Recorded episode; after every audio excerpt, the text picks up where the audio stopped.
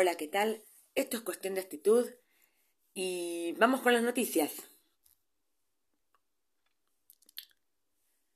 Esto está pasando en el mundo, la fuente de, Infobae avisa desde hace seis minutos, está ocurriendo ahora, invasión de Rusia a Ucrania en vivo, un misil ruso impactó en un gran edificio residencial de Kiev. Así está pasando. Duele escucharlo, ¿eh?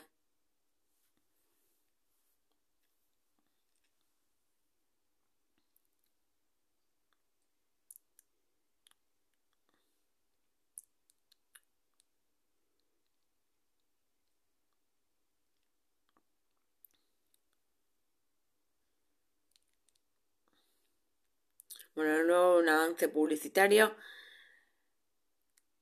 Duele escucharlo. Pero así está pasando.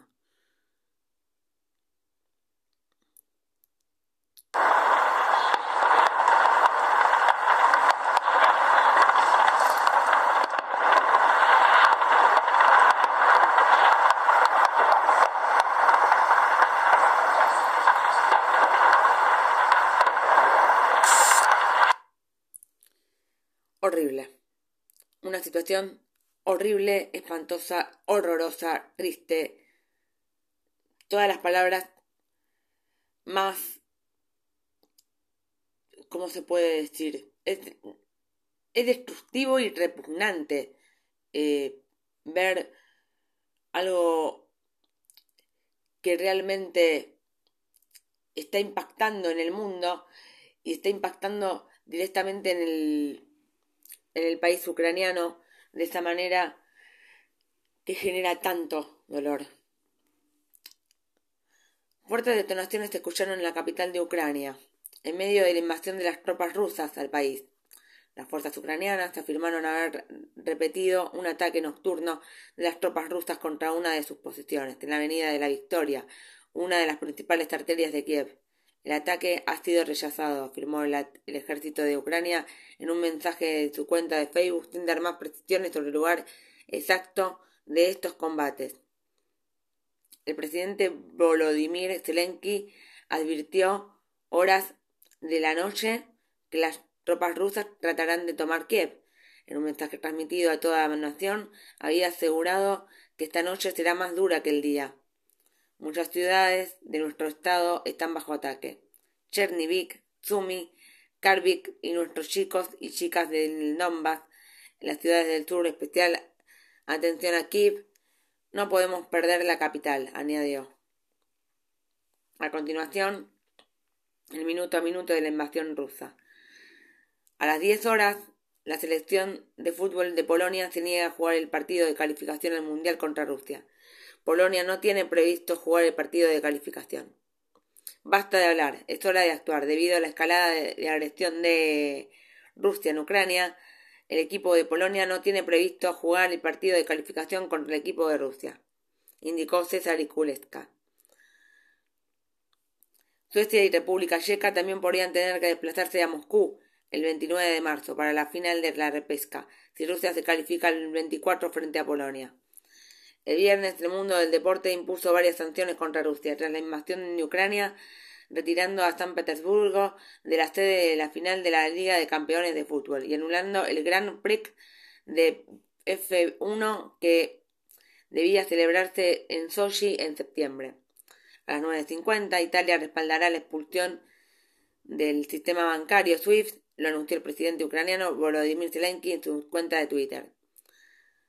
En este comienzo de la nueva página de la historia de nuestros estados, Mario Draghi, en una conversión telefónica, apoyó la desconexión de Rusia de SWIFT.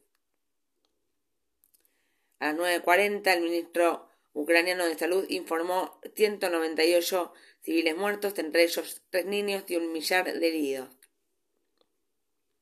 Desgraciadamente, según datos operativos, 128 198 personas murieron a manos de los invasores, entre ellos tres niños, 1.115 resultaron heridos, de los cuales 33 niños, indicó el ministro Víctor Liasco en Facebook.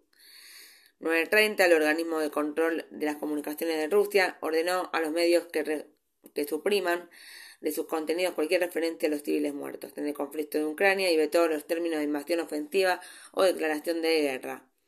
Destacamos que solamente las fuentes oficiales rusas disponen información actual y fiable, indicó el regulador Rockmanov de su comunicado en un momento en el que Moscú califica la intervención en Ucrania como una operación especial destinada a mantener la paz. 9-10, el presidente francés Emmanuel Macron y su homólogo ucraniano Volodymyr Zelensky mantuvieron una conversación telefónica en la que éste le dijo, según el Eliseo, que habían mantenido Kiev, ciudad donde esta noche se entablaron combates callejeros.